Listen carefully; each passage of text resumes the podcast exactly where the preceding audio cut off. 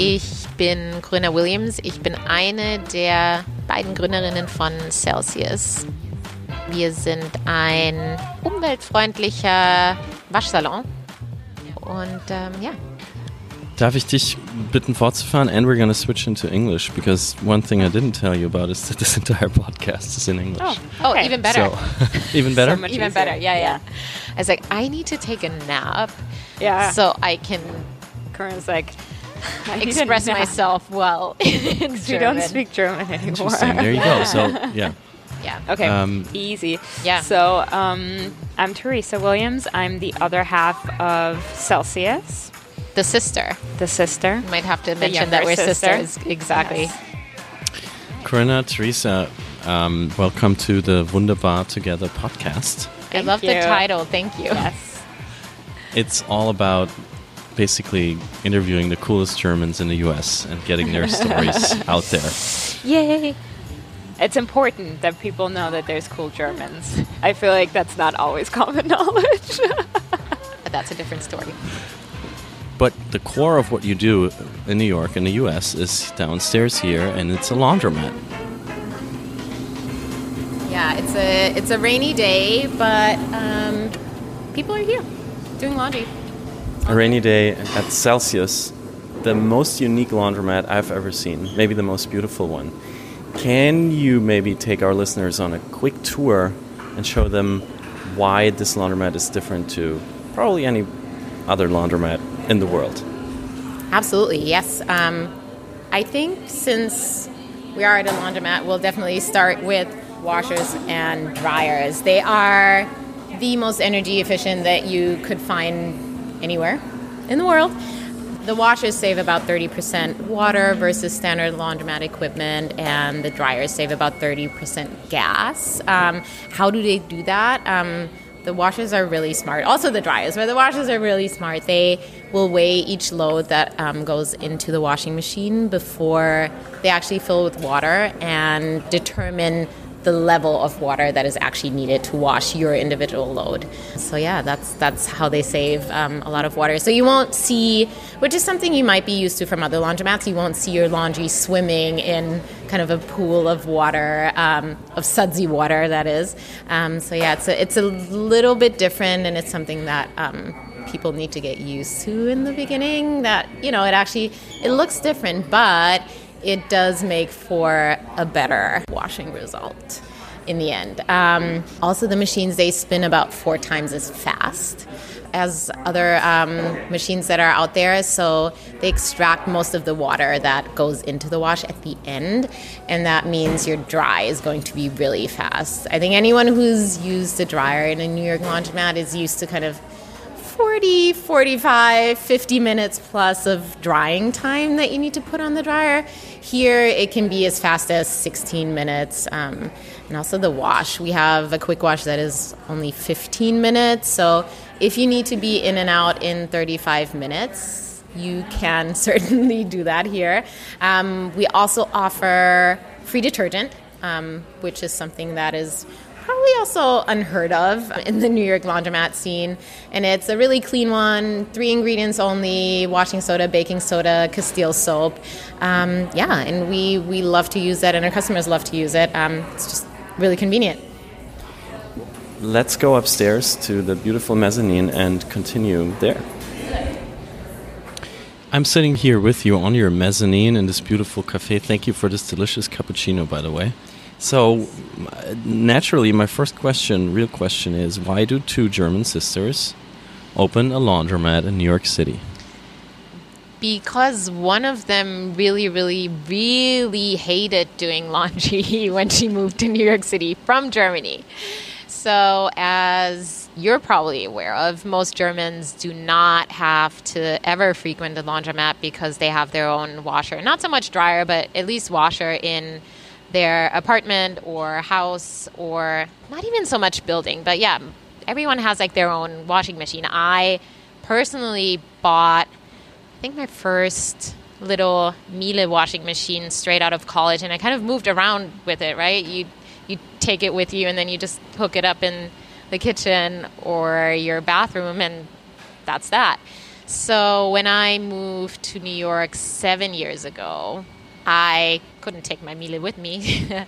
and I found myself in the same situation as a lot of New Yorkers, um, having to do my laundry outside of my home. So I did what most New Yorkers do. I went to the corner laundromat at the time I was living on 83rd and 1st, so kind of Upper East Side, Yorkville. So I just went to the corner laundromat, and long story short, it was a not so enjoyable experience, to say the least. It, why? Why? Um, firstly, the space was really small and, and really cramped. There was a TV blaring. There was it was it wasn't in summer, but it was fall, and it was still really hot. Um, no AC, um, no seating. Really, really, really old machines, and an odd musty smell. And above all, after I washed my clothes there, because I didn't have any, I didn't see any other options at the time, they came out not really clean, and some of the pieces had stains that weren't there before, and I just couldn't figure out what was going on. Stains that weren't there before. Yeah, it happens. Okay. It, it happens a Why? lot in, in public laundromats, and yeah, if machines aren't clean. So I have had a lot of bad experiences with using laundromats here, but it, I think I don't think I've had stains that weren't there before. Is that why is that? That's why good. did you find out about it? Like, um, well, I didn't. I didn't know this for a long time, but long story short, it it happens when machines aren't cleaned properly of things that you know might be in there from previous washers okay. or you know there's also just from washing so often there's certain things that can build up um, in you know any any washing machine door has little crevices and you need to get in there with like little brushes underneath rubber rims and and things like that um, and not every laundromat owner in New York likes to do that so but you encountered a problem that I mean so many people no matter if tourist or visitor or student or long-time resident we all share this problem of there's just not a way to get your stuff really clean in New York City. Right. Yeah. But that doesn't really mean that everybody's opening a laundry. So what? No, no what, one is. What's what was I the mean, thing or the, the well, you know I what think happened? That realization was exactly what made us feel like somebody has to finally tackle this problem and also actually tackle it in real life, not slap an app on it or outsource it to where people can see it, which is in the industry, that's sort of the common idea that, well, New Yorkers are busy anyway. They should just like drop off. It gets carted off to a facility somewhere in New Jersey, washed there with everybody else's clothes.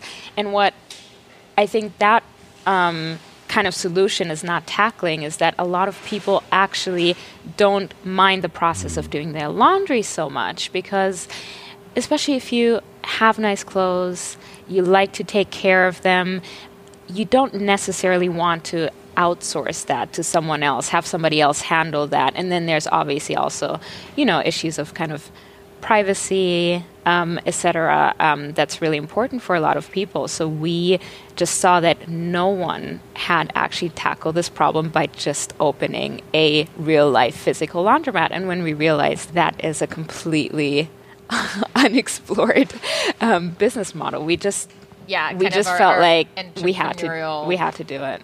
I think whenever you're in a city like this and you realize that there's something that nobody else is doing and you think it's a good idea, like how can you not do it? how much time do you spend here every day, roughly? That is a is it a loaded question? I don't know. Um, I think we're, there's we're trying to spend less. Yeah, I think there's here. a spectrum on. During the best of times, we are here for probably about nine to ten hours a day, five to six days a week. During the worst of times, we're here 17, 18 hours a day, seven days a week. So it's always a spectrum depending on the needs of the business. Do you ever dream about uh, laundry machines? All Yeah. the time. Oh yeah. all the time. So I was just on vacation in Japan and I had sometimes it's just really realistic dreams and it's just, you know, you dream about whatever, it's something that a load of laundry that you processed the day before and sometimes it's really strange things. So while I was away, I actually had a very strange dream about the cafe that everything I think sort of iced over up here and it was really bizarre and everything started turning dark and all the lights went out and I woke up the next day and I Wait, always you have I'm not watched the new season of Stranger Things.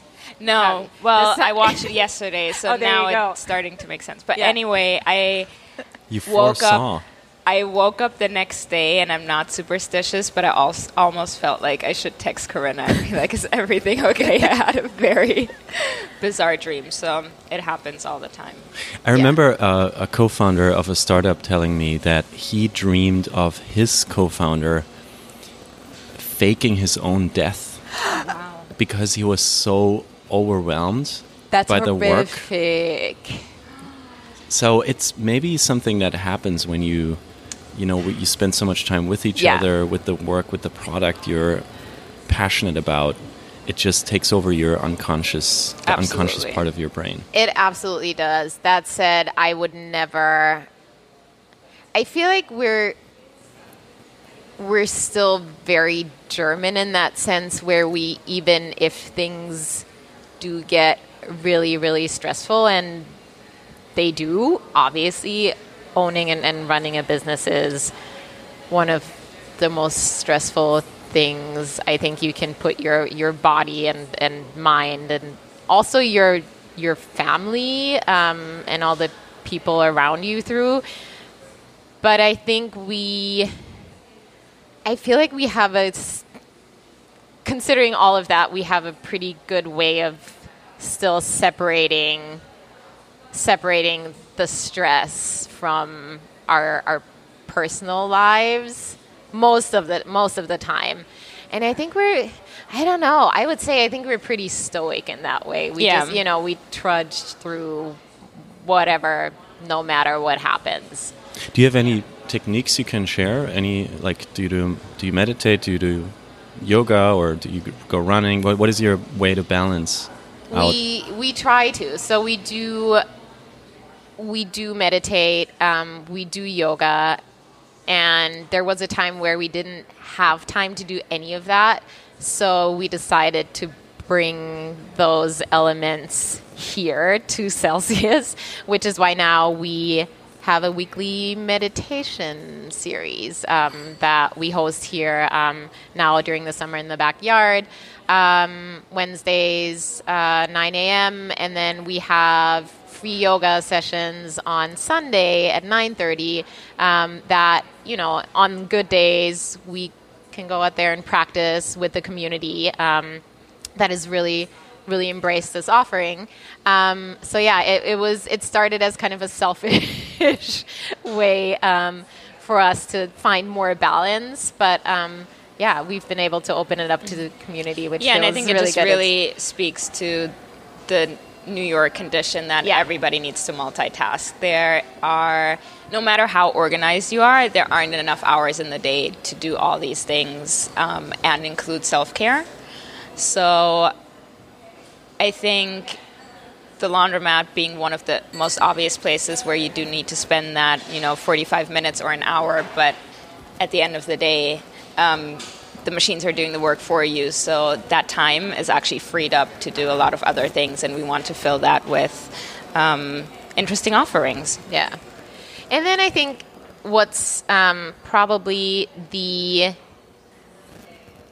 the the biggest factor for me is knowing that there is someone else in it with me. Um, that you know, being my sister and, and, and business partner is what takes off a lot of stress and just i think we're always like no matter what happens we're kind of whenever we're together we're able to just laugh together, and that's just I think that's the the biggest and best stress relief of all. Agreed. What did your family and your friends say when you came to them with this idea? Because I, pro- I guess, as as it always is with entrepreneurs, that's the first place you go, right? Right, right. So everyone thought I was crazy, even though I did ask all my friends, especially the ones obviously who were in New York, about their laundry experience, and everyone told me they completely hated it. So I thought, okay, like this is this is a genius idea. You must think this is a great idea too, right? Um, but yeah, it, it wasn't a no brainer for as much as it was for me for other people, and our, our parents thought we were out of our Yeah, minds. I think what the biggest while. thing was Theresa is that people people just couldn't see why we would leave our careers Right. to Yeah. open a business that is Yeah.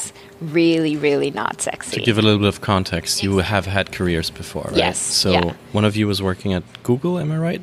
Or- So I yes, I worked for Google straight out of college. Um, so that was kind of my my entry level job. Um, I worked there for two years at the European headquarters in Dublin, but then moved back to Germany and started working for um, Hubert Burda, um, a German publishing house, and I was an editor for Elle magazine, which is a pretty big fashion magazine, and then I moved to New York to work as U.S. editor at large for Harper's Bazaar Germany. So yeah, I had I had a career as a journalist. I had a job that you know is, is pretty desirable. I think many people would like to be U.S. editor at large for a worldwide fashion magazine. Um, and it was a great job, but again, Theresa and I always wanted to do something together on our own.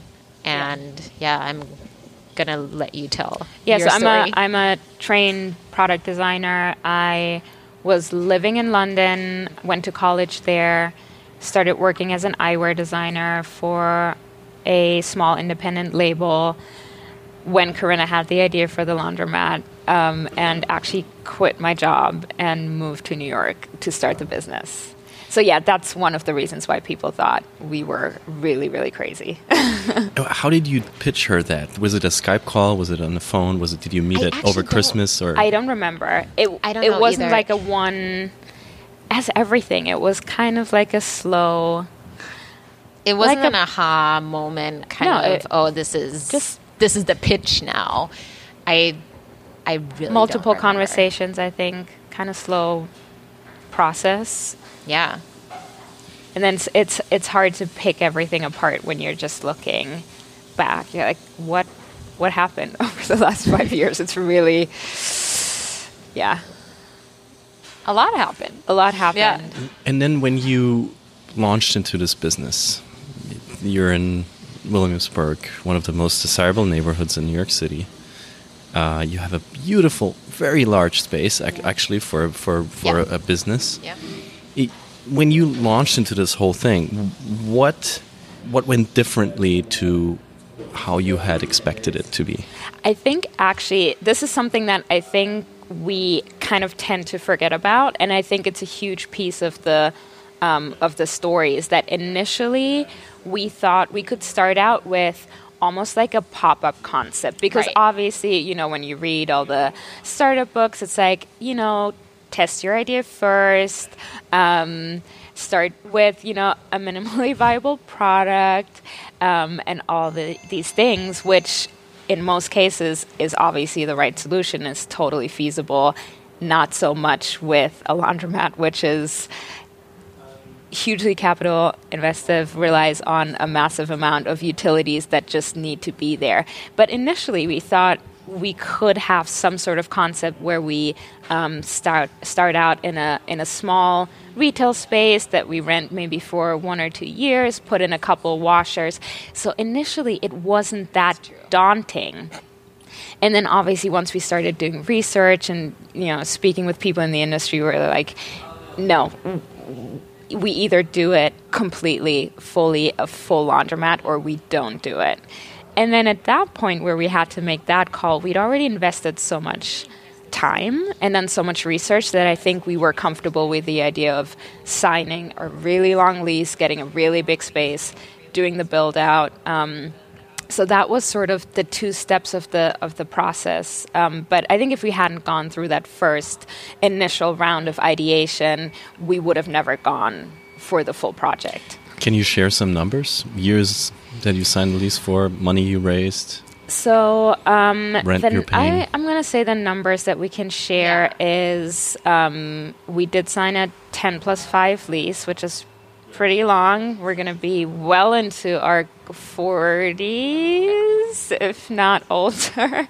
Yeah. I'm like trying, Yeah. yeah, Yes, well 40s, into yes. well into our Well 40s. into our 40s. Not Pushing. 50s yet. pushing our 50s when this lease actually ends, which is a crazy thought. Um, yeah, I was still in my 20s when we were wor- working on this project.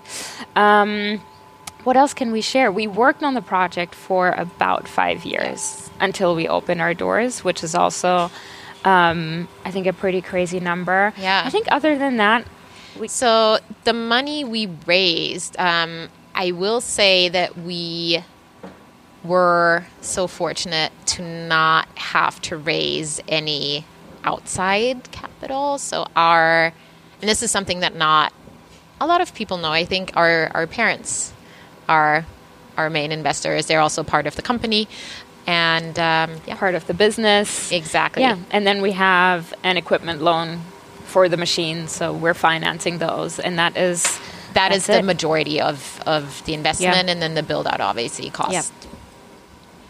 a good amount of money as well we can't share exact numbers but yeah So even though your parents said you were crazy, they ended up being your most important yes, business Yes. partners. yes, they're also here they're probably going to be here in a couple of hours and Yeah. yeah they're they're here pretty much almost every day yeah. yeah So they also moved to New York. Yeah. That's another Yeah. actually major, um, major yeah we didn't they think were, that was going to happen Yes. So when we when we were here, even when we signed the lease, they were still living in Germany, and then towards the end of the build out process, it was it was a tough it was a tough year. Pretty much nine months of active yeah build out. yeah Um, probably towards the, hardest Yeah, yeah that, definitely the hardest thing i yeah. Towards the end of that process, they were like, "We're just going to come over for a couple months, just you know, pitch in."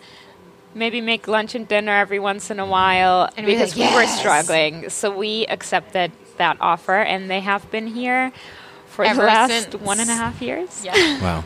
What was the craziest thing you had to do? I heard that you had to rip open the street, but maybe Yes. that's just one out of a few things. I mean, that's definitely one out of a few. Yeah, we actually had to open up the street twice to upgrade our um, incoming utilities. that was crazy That was definitely crazy. Yeah, so um, even though our equipment actually obviously saves a lot of water, it's the most energy efficient equipment that you can get to actually make um, the equipment run as fast as it does. So our fastest kind of wash and dry is um, just a little over 30 minutes. You can wash and dry in that time. For that to happen, we actually just had to increase the size of the incoming lines to get the pressure that you need for for that equipment to actually function the way it functions here. And it, it's just shocking how I mean, that's one of the biggest problems in New York City. The infrastructure is just, it's outdated, it's undersized. One of the major reasons why a lot of the laundromats are working so poorly in the city is simply they have virtually like residential sized lines coming in, which means if all the washers are running and you happen to put your things in, you might not get the hot water you need, you might not even get the basic um, water that you need.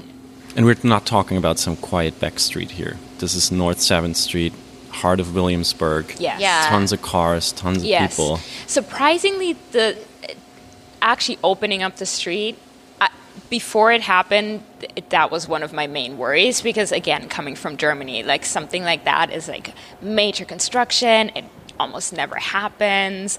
But here, actually, if you think about New York City, like streets are torn open all the time. Like you cross the corner and there's more construction. I mean. Bedford has been torn open for the past two years. so actually, you know, all the people who come in and deal with it, all the city agencies, once it actually comes to opening the street, it's so not a big deal, surprisingly, even though it looks really violent. I think what was the hardest part is all the paperwork involved Yeah, in in- it. yeah. Getting there was definitely the Getting there was the part. craziest part. Um, And it's like I don't know if you've ever seen the Asterix and Obelix um, episode where they're at the um, um, was the the department that will turn you mad or whatever it's called. And they're, I remember from this cartoon, they're running up Yep. and up down, and down through yeah. the building for like and everyone seems like minutes. they're crazy and Yeah, s- keep sending them to a different window, and that is exactly what it's like to deal with the Department of Buildings. Hören Sie, Fräulein! Können Sie denn nicht warten, bis Sie dran sind? Was wollen Sie denn überhaupt? Den Passierschein Haben A38. Sie das blaue Formular? Blaues Formular? Wie wollen Sie denn dann den Passierschein A38 bekommen? Und wo bekomme ich das blaue Formular? Schalter 1. Auch das. Asterix and Obelix style. Then we did that for like one and a half years Yeah. from when we signed the lease to when we opened. And that's literally, it's literally the the, YouTube part. link I send everyone who asks me, like, what was it? I say, watch this, this is what it's like. So Asterix and Obelix, famous French uh, European cartoon, Yeah. is what you send to people that ask you Yeah. how bureaucracy in New York works. Yeah. Like, it's, do, you- Yeah. do, do do you think it's crazier than in Germany? Yes. Yes. Because it is. It's not really about the number of regulations. It's the way that things are enforced here are completely. Insane. It's completely. It's just completely insane. Um, And it's so random. I mean, it makes it, it's really random. It's really unpredictable. Obviously, a lot of these departments are still. I mean, they're they're definitely have they have dealt with a lot of the issues of corruption, but you still see the remnants of these things. That for years, decades, the only way that decisions were made were not you know based on actual building code, but who you Slipping know, who you're paying, an envelope. blah blah blah. Um, That's the one thing, and I always say that, but it still rings so true. The one thing that I really regret about all of this is that we didn't come out of this crazy experience actually having learned how to do this just because of how random the entire process is. So I know that if we were to do this again for another space in a different neighborhood, um, possibly Manhattan, which is like a different department from Brooklyn, it could be Completely completely different. different and Yeah. yeah, a completely so we different we, level appro- we approach everything um, again obviously from a really Yeah. german perspective we read the building code We're like, oh yeah, we, would know those regulations. We know what and we be like do. hey you know there was an objection on the plans and we would go there and be like well but we're right because it says this this and this and then the inspector's just like well that's not how we do it here and there's nothing you can say and a lot of things are just built on precedent doesn't matter if yeah, I, I don't, wrong or I don't right. Remember can't argue. how often we heard the term "this is not how it's done" or "this has never been done here, so we're not going to do it now." Without any without No. any Further- No, it's Yeah. just it, it has never happened, so it's not going to happen now. So the typical startup thing where you do something, then you write it down, you plan it, and then you automate it and scale it. You say that's kind of like not going to happen for. I don't think it's it's going to happen. business. No, I don't think so. And I, I think all the things we've learned now makes it pretty obvious why what we've done hasn't been done before. It's not that people haven't had the idea to build like a really great laundromat with a cafe and a ton of other services. We get people walking in any every day and being like, "Oh, this was my idea." Like, of course, everyone has kind of had the idea because it obviously had to happen. We And it just makes sense. know that the execution is It's brutal. it's It so was brutal. Um, it's so capital intensive, and again, replicating it since it is brick and mortar, you're just gonna deal with, you know, a ton of different issues, and that's I think that's the biggest barrier to entry when it comes to building a really successful chain of laundromats. But you not only built this space, you also have a mission connected to it, and this is sustainability. Where does this mission in your life come from? mom, basically. Um, so our mom, we, we grew up in Germany, and our mom was one of the the pioneers, kind of in our in our town, in our small community where where we grew up. Um, one of the pioneers of, of organic lifestyle, and yeah, I was our mom and our aunts, I will say, and that's that's just how we grew up. We grew up, you know, eating organic food. That was what we knew. We obviously growing up in Germany, everyone knew how or learned how to recycle.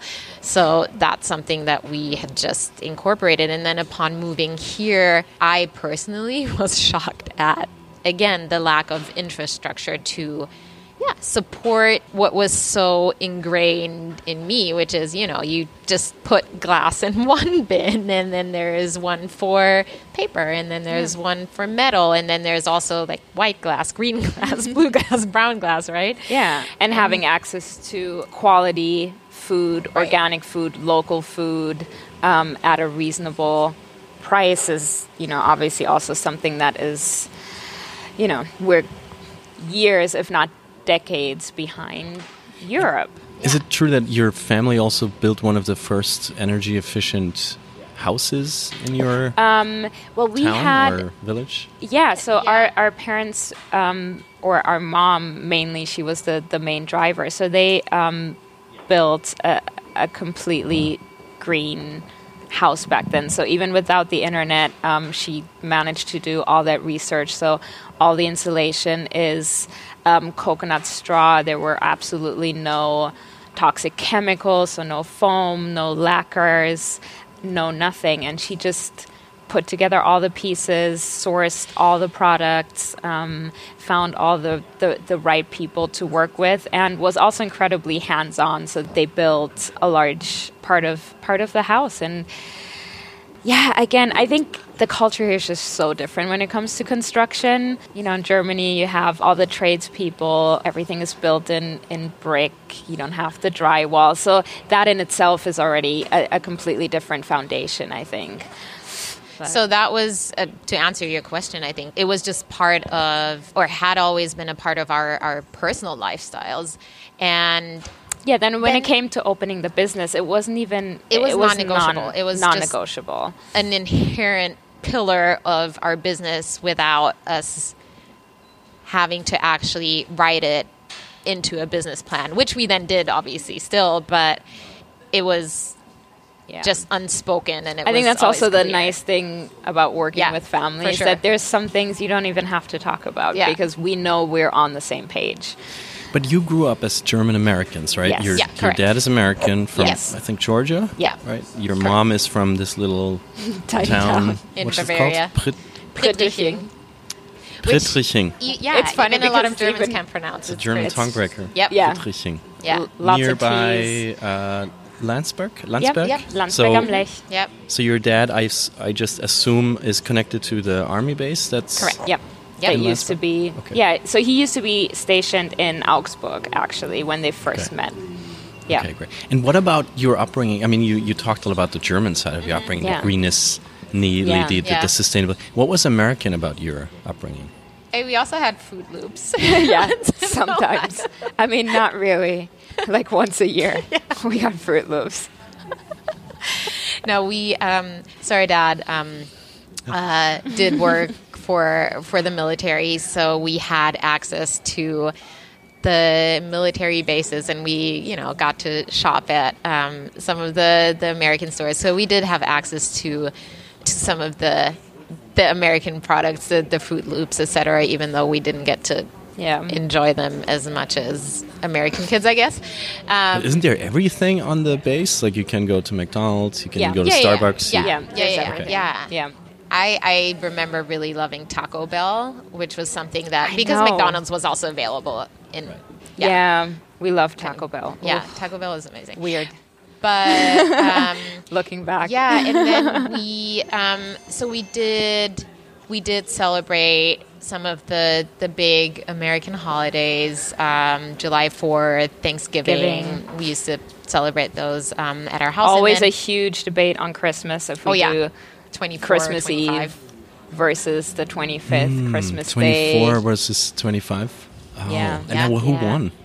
Um, I think initially we always um, did it on the 24th just because A, we wanted to get our presents earlier and on the same day as our cousins.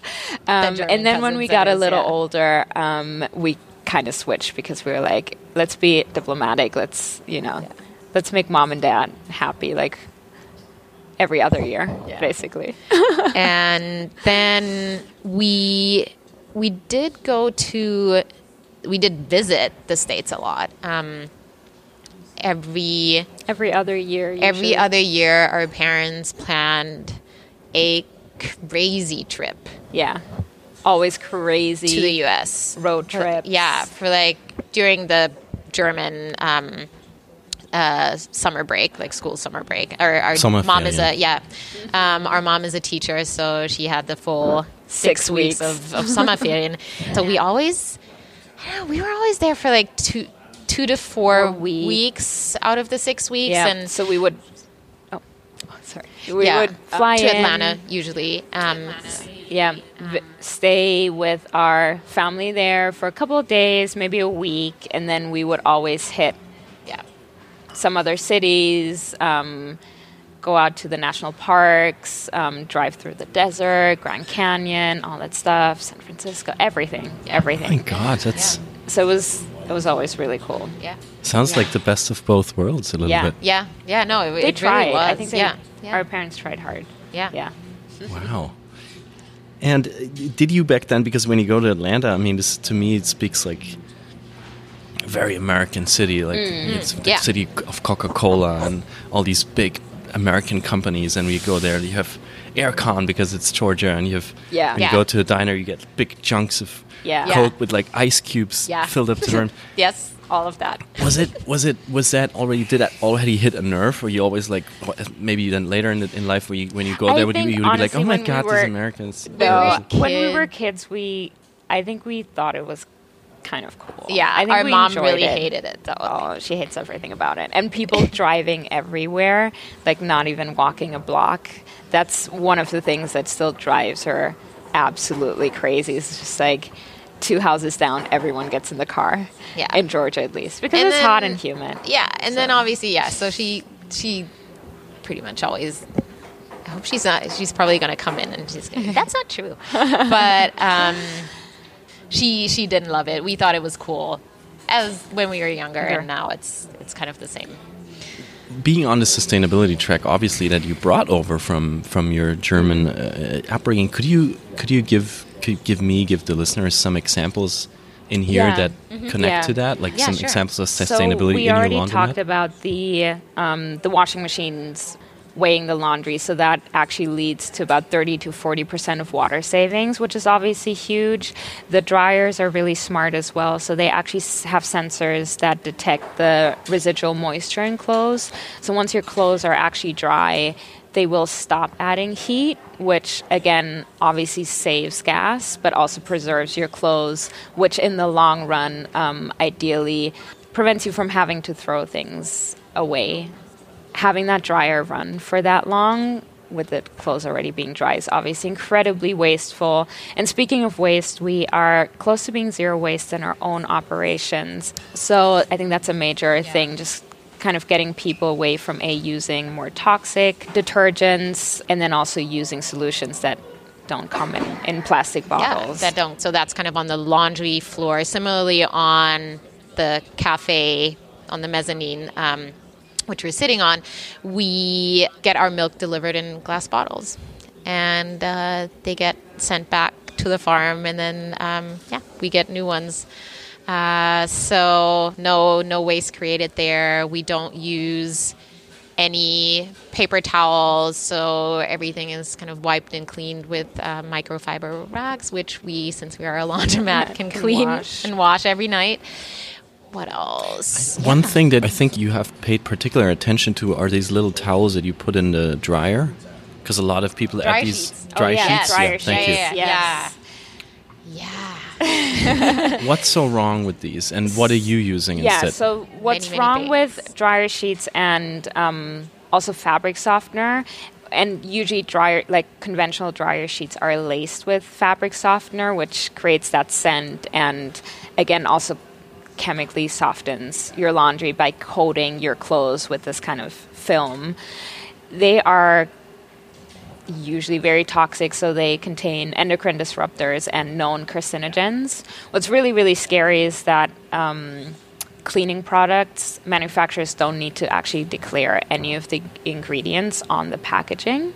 So it's even more lax than um, cosmetics um, in this country, which is, it's really, really scary because to think that just because you use it in the washer, that it then doesn't affect you is, is crazy because obviously the fact, especially with fabric softener, where the whole idea is that it remains on your clothes, both the scent um, and then this film, it obviously means that that is going to be touching your skin for basically the entire day that you're wearing.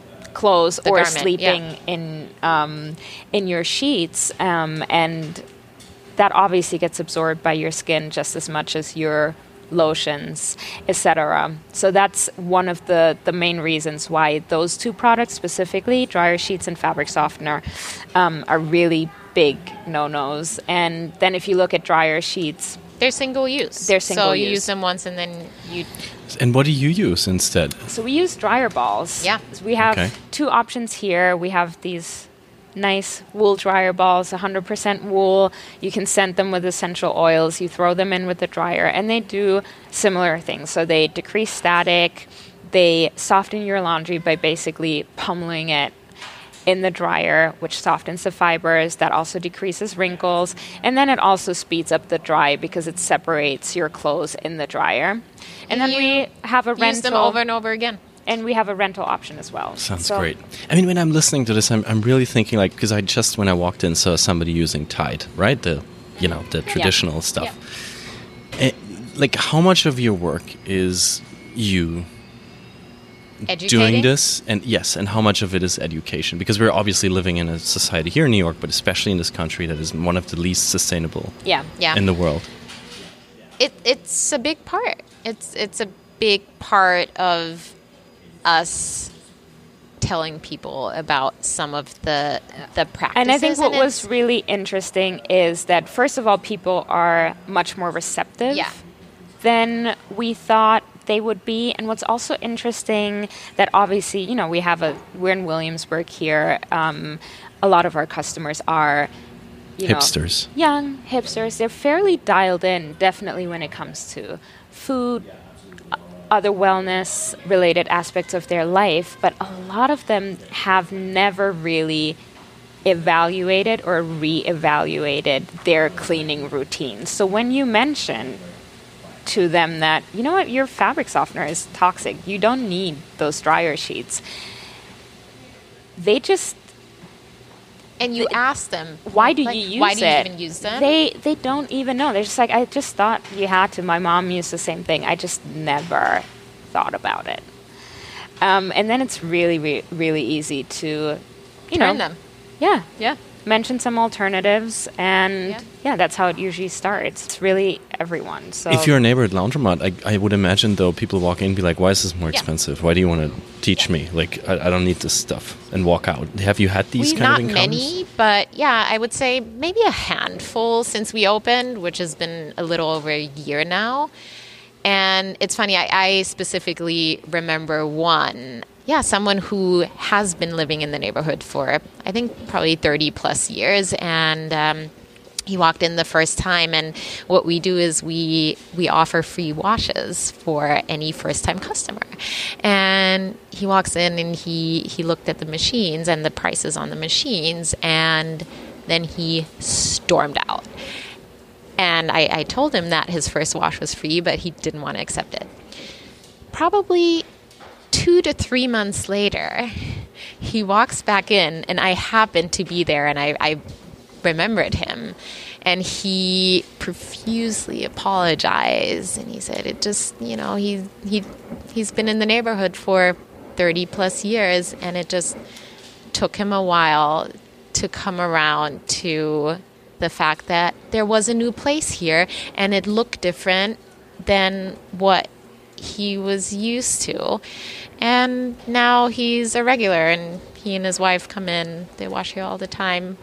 I mean, when you say look different, I mean, I, I, I'm still trying to digest how beautiful this place is. You have wood, you have ferns, you have um, soothing music, you have this beautiful cafe upstairs. So much here is different. So much here had to come from someplace. And you're both very creative types, but still, where did you take the inspiration from to build this laundromat? Were there other laundromats? Were there books? Were there films? Were there people? How did you come I up think with in, this? in terms of the the aesthetic and the look, um, so I um, Yeah, being a Theresa's the product designer, I exactly I basically um, I just designed it in a way that I would want my apartment to look, my house if I ever had an apartment this big in New York City, which is unlikely um, to ever happen. But um, yeah, that's that's basically what I did, and I think that feeling really translates because we do have a lot of people who just come in and they they say they feel at home they feel really really comfortable. So i think that worked out really well. And then a lot of things happened again really organically. We wanted um, obviously in the build out also to be as conscious as possible.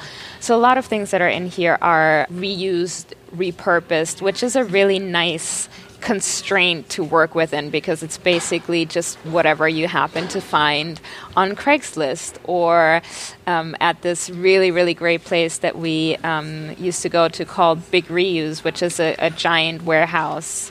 Um, a nonprofit that just has a massive amount of donated building material and random, random pieces of, of furniture and, and industrial equipment. And we just, over the course of, well, we actually started even before we signed the lease, Yeah. before we had Yeah, a yeah, space. We, I just started picking up like heaps of marble scraps, random furniture on Oh God, Craigslist. we used to Uber it from like We used to- yeah, that was before we had a car.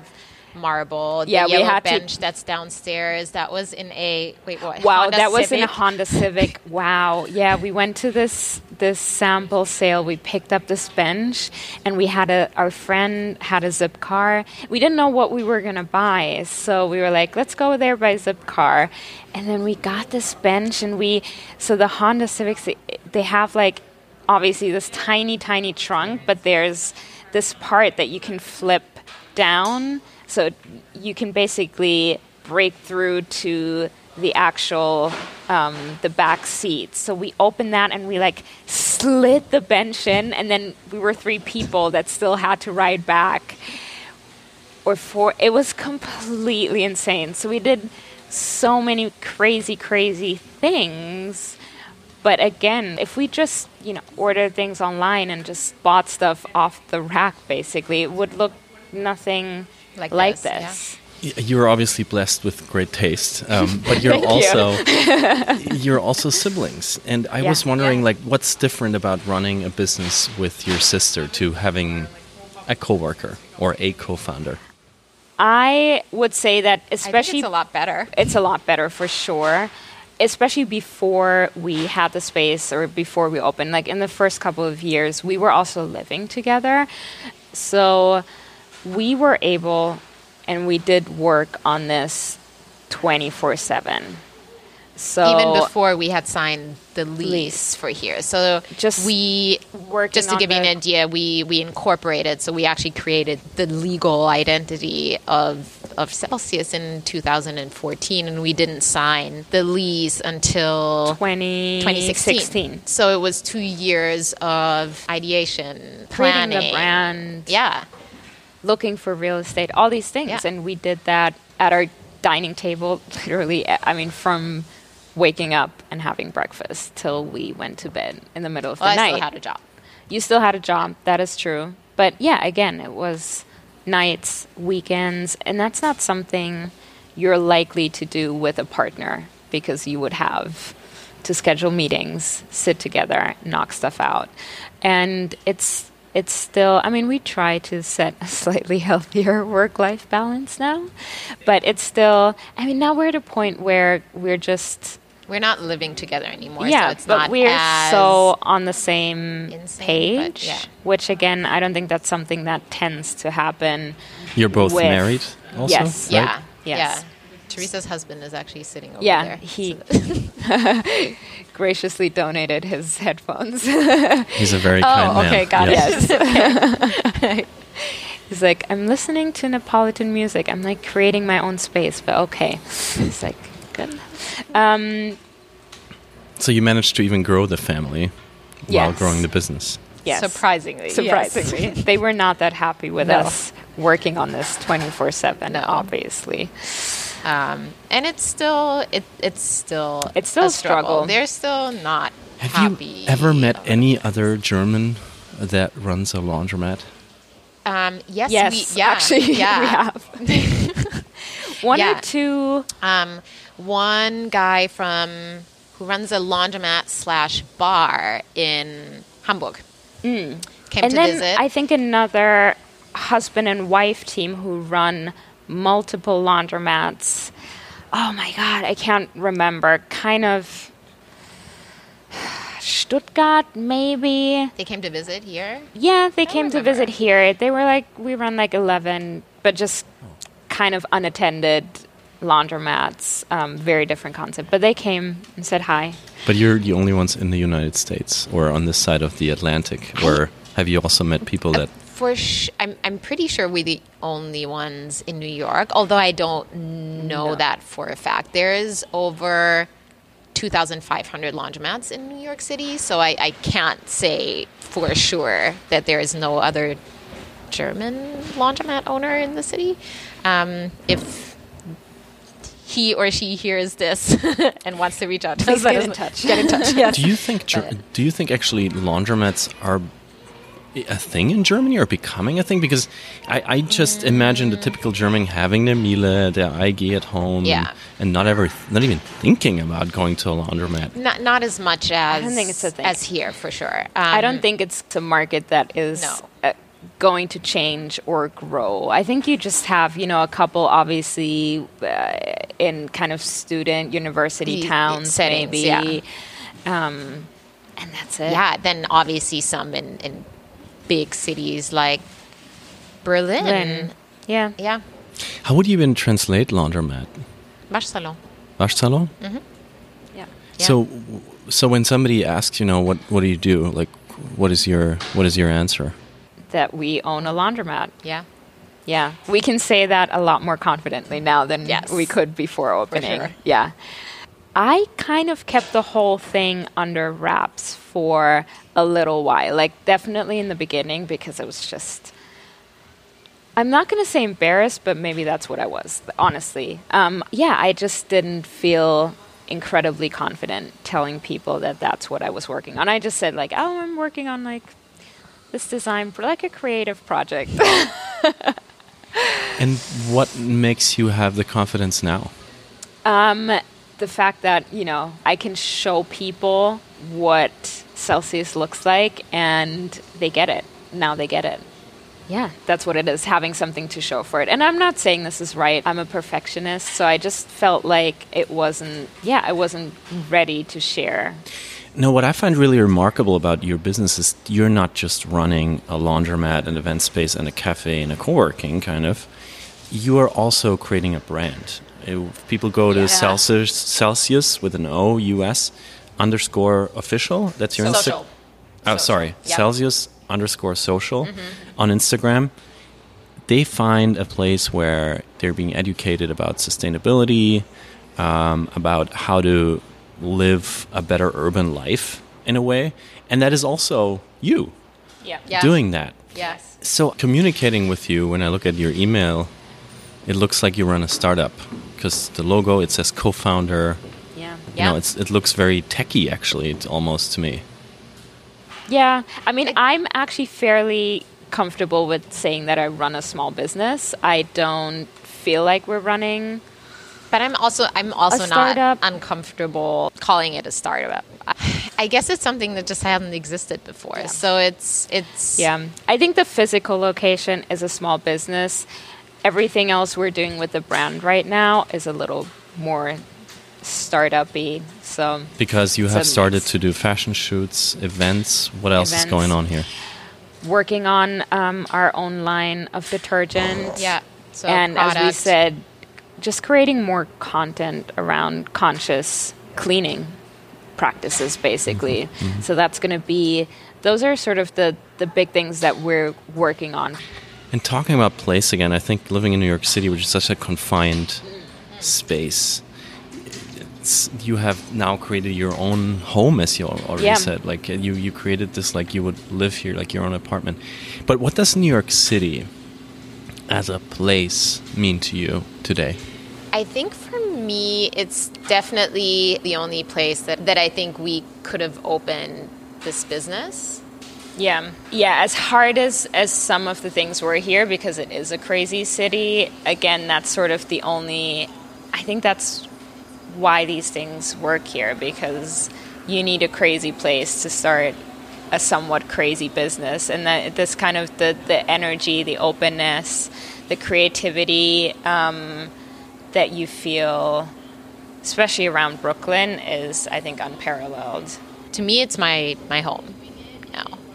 So during one of the the crazy Sommerferien trips we we took, we we went to New York, and I think I was I was probably ten at the time, and, and I remember even then feeling this weird connection to the city and, and feeling like I belonged here, and maybe it has something to do with the fact that you know we looked at the time differently than most kids in our school. And it just you know we never had these role models if you will and, and never that sense of belonging that you crave as as a child. Not saying that we had a you know we had negative experiences or, or a bad childhood not at all. And i think it definitely made us into stronger characters if you will More independent. more independent. Um, but I think being here in you know one of arguably the most diverse cities in the world just feels it, it feels right. And what can Pritrichingen, is it? Prittriching, yeah. Prittriching or, or Germany learn from New York in terms of diversity? I don't I don't know if it's necessarily something that you can learn. I mean, it is it is just very unique to again the U.S. as a country is just a country of, of immigrants. That's how it that's how it came about, and and New York was was the port, the hub of you know where just everyone landed. So uh, I don't think it's something that that can be learned. It's just how it how it grew historically. But I think But- one thing I will say that is so unique to New York, and it's also one of the answers that we give usually when people ask us, well, could you have imagined doing this, True. like opening this business somewhere else, or maybe even in Germany? What is so unique here is just how open people are to new ideas, to collaboration. It's much less, even compared to London, True. it's much less about, you know, what you've done before, where What you went to you went to, school, yeah. your credentials, all that. If you meet someone, you have a good connection, a conversation, and you feel like you can make something happen together, a lot of people will just go off of that. And that's really how most of our events and True. collaborations happen. Yeah. It's it's literally just someone sending a message or someone walking in doing their laundry and being like, "Hey, I'm I'm an artist. Should we do like an event here?" And us being open to it as well. And I think that's a huge, huge difference to how a lot of Germans approach life and especially And professional yeah, yeah. business. Yeah. And what about you today, would you say is German and what is American? Wow. I I, feel I, I think our husbands would say we're like really not funny. and that's really not very, funny, really not German. fun. Yeah. Really serious, really stubborn. Um, Well, Yeah, that's two like different things, though, right? yeah. Fun and funny. Exactly. Yeah, we're but neither. we're neither exactly. yeah, we're we're really cold, i.e., rational. hardworking. Yeah. Um, Präzise, yeah. Yeah, precise. yeah, definitely. Um, what else is really German? Yeah, I think we're yeah we're we're pretty detail oriented. I think that drove a lot of the people we worked with during construction Really crazy. absolutely crazy. Yeah. because we're like, wow, like we're not gonna work with like feet and inches here. Like we're not gonna start with like one eighth of an inch. Like that's not precise enough. It's we're doing millimeter arbeit here. so it's Millimeterarbeit. You you really went like the construction firm came, mean- comes in and you say, "Hey, forget your metric system." Is that what you? No, we kind of couldn't do that, but yeah, we did go back and then do it ourselves. Wow. Um, I'm so in awe of what you do because the more I learn about how much time and just like physical energy you have to put in just having this business running every day, I'm, I'm just amazed by how much you're at the same time building in education and branding and just you know and you're also jobs and with the designer's eye and with the journalist's eye to put into the Celsious brand you're also both I think modeling for some brands that I see on Instagram sometimes Yeah, yeah. like Nike and Uh, Lululemon. Lululemon. We're, we're brand ambassadors for Lululemon. Yeah, yeah. So- and then yeah, we did some we did some brand collaborations with Esprit. Um, that was the one that we flew to Berlin for actually. Mm. Um, yeah. do you see yourselves going into the future as taking over the US and the world by educating people about how to save the planet pretty much? Yeah. Or do you see it by, you know, having a Celsious in Iowa and then having one in Arkansas and then having one in Mexico City? Like Maybe also.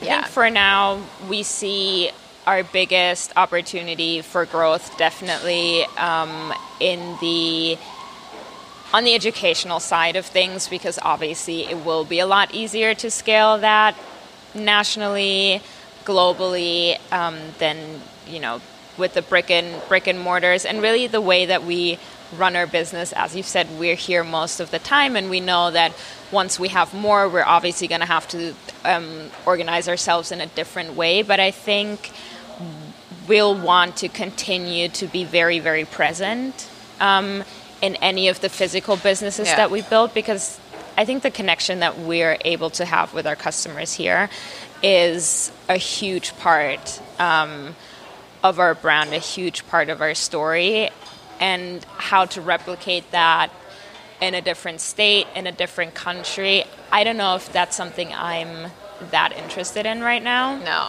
not definitely not right now. No. That brings me to the last question because we uh, would love to end with some music. What song makes you feel wunderbar? I think for me, it's Rihanna, Rihanna work, because I feel like that's, I mean, that sort of describes what we do. and it's actually something that I find myself trying to explain a lot, is in order to kind of get up in the morning and, and get excited about all the things that we need to do and also physically get through them, I need to hype myself a lot. So I feel like Rihanna work is is a good theme song to that mental hype process, if you will. Work, work, work. Sums it up really Yeah, nicely. it's it's it's the theme. It's the theme. Work, work, work, work, work, work. You see me heavy work, work, work, work, work, work. You see me do me dirt, dirt, dirt, dirt, dirt, dirt. So me better work. Corinna and Theresa Williams, I thank you both so much for taking the time to be on Wunderbar together. Thank Um, you for I- having us. I thank you for, for hosting our listeners, hosting me in your beautiful space, in your amazing, unique place that I have never seen anywhere else in the world that combines making your laundry in a short, efficient, and beautiful way, having a coffee as we were having, working, having events. It's such a special thing you have built in New York City, and um, it's really wunderbar. I can't say anything else. Thank you. And um, This has been really wunderbar. and for everybody out there who um, doesn't know what Wunderbar Together is, it, it's all about celebrating th- this very special German American friendship. And uh, it's found on wunderbartogether.org. And I hope that if you like this podcast, you sign up wherever uh, your podcasts are coming to you. And I say Tschüss and auf Wiedersehen to Corinna and Theresa. Thank you so very much. Dankeschön. Danke. Tschüss. That you see this true. What can I say? Please recognize I'm trying, baby. I why, why, why, why, why, why. It's in me, I feel why, why. Hi. Corinna, is, it, is that you? Yes, that is me, Corinna. Hi, it's Felix. Thanks so much for taking my call. Of course. How how are you doing? How is quarantine life treating you? Good. I mean, yeah, the, the world has changed since we sat down for our interview, and I, I'm actually in Central Park right now, trying to get my kids to get some fresh air. Where are you? Beautiful. I am actually at Celsious. I'm I'm at the laundromat on the mezzanine level that used to house our cafe, which we have, given the current climate, obviously uh, had to close down. Um, yeah. And how are you and your loved ones? Thanks for asking. First of all, we're all healthy. We're we're hanging in there. We're trying to navigate the very new and different realities of of running our business. The machines are running, so we are currently operating. That's the one thing obviously that we're all very grateful for is that as a laundromat we are considered a essential business and we are allowed by the city, by the government, to actually um, keep our, our business running. That said, in order to be in line with the guidelines of social distancing and uh, in order to um, protect ourselves, the team, and our customers, obviously, we had to completely suspend our, our laundry self service operations. And yeah, that has been, without a doubt, main pillar of our business, and um, has now completely shifted. Obviously, so it's it's a very crazy time to navigate.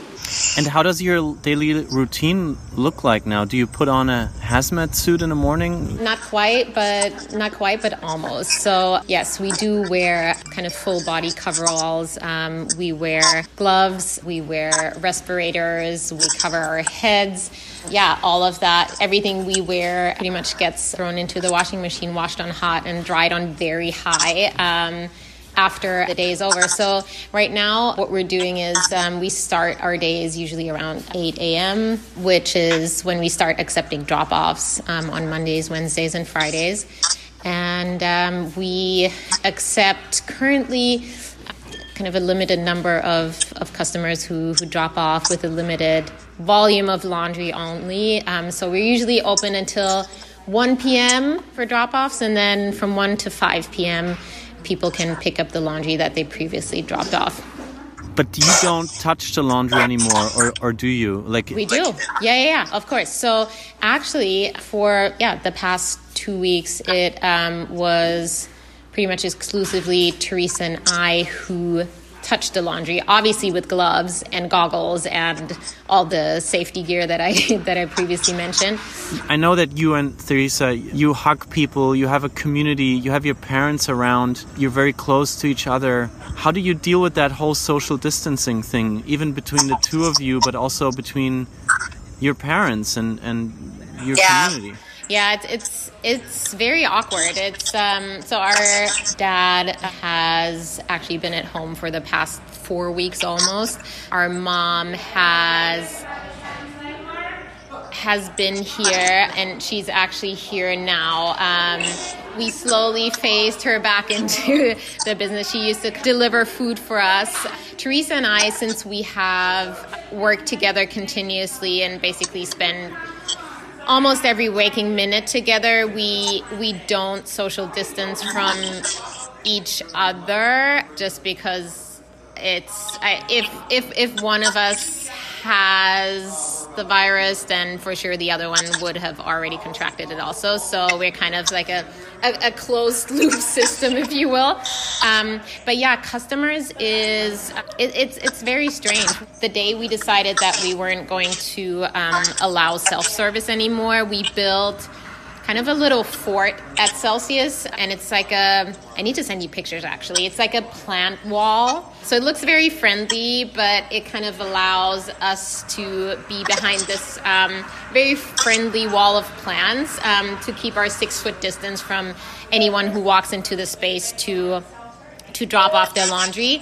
And then we placed a scale at the front of the entrance, and people can just drop their laundry there. They can step out, and then we retrieve it without, you know, having to to come too close um, to our customers. But yeah, it's it's very different from what Celsious used to be, obviously. And we do have some small kids in our community who who grew up, you know, roaming Celsious and running up the stairs to the cafe, and and they now come in and drop off with their parents, and they're they're very sad that they can't, you know head upstairs to, to grab a yummy snack and they can't come hug us and, and play in the machine. So, in these instances, it's especially hard because you obviously can't explain to them what is going on.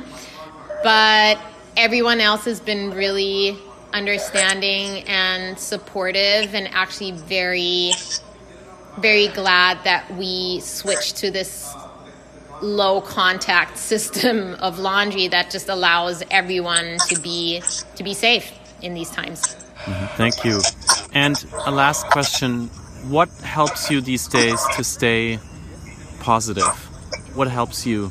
So I um, meditate daily. Um, so that's a practice that I had before this all happened also and, and it, it helps me especially now during kind of yeah stressful times. Um, so so that's definitely something that I've been that I've been leaning on. And in addition to that, I think home life um, has been has been a sanctuary for me. It's funny because we do still spend a lot of time at Celsious, but working with these reduced hours actually allows Theresa and me to be in our homes a lot more than we used to previously. So we, you know, we used to be open 8 a.m. to 11 p.m. and we spent um, a lot of our waking hours at, at the laundromat. And now we do get to go home at 5 p.m. most days. And um, yeah, our husbands are home. My husband is an avid baker. Um, so he's been whipping up cookies and pizza and all the Italian goodies that you can name. So yeah, that that's definitely something that that keeps me happy. It's good to have an Italian at home when you're in quarantine. Always. Yes. Always. Yes. Thank you so very much for your time. All the best to you and Theresa and to your families and loved ones. Thank you. Thank you for traveling through this with your community and staying open. And, I, hope, I hope we see each other in real life on the other side. I, I really hope so too. All the best to your family. Um, enjoy the sun that's hopefully still out over Central Park. And uh, yeah, we will see you soon. Thank you. All the best. Thanks. Bye bye. Bye.